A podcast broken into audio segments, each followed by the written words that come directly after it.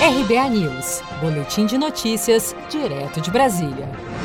Na cidade de São Paulo, lojas de rua reabrem nesta quarta-feira, dia 10, e shoppings voltarão a funcionar na quinta-feira, dia 11 de junho. Comerciantes e lojistas da cidade de São Paulo se preparam para a volta às atividades, com restrições e várias mudanças na maneira como trabalhavam antes da pandemia. As alterações passam por modificações nos ambientes das lojas, na relação com o cliente e políticas de trocas de produtos, além de investimentos no atendimento digital e serviço de entrega. O governador de São Paulo, João Dória, falou sobre a retomada das atividades econômicas no estado e afirmou que, se houver piora nos últimos números de casos da pandemia do novo coronavírus, as medidas podem voltar e ficar mais rígidas. A cada 15 dias será realizada uma nova avaliação sobre os casos da Covid-19 no estado de São Paulo. Tivemos que dar um passo atrás.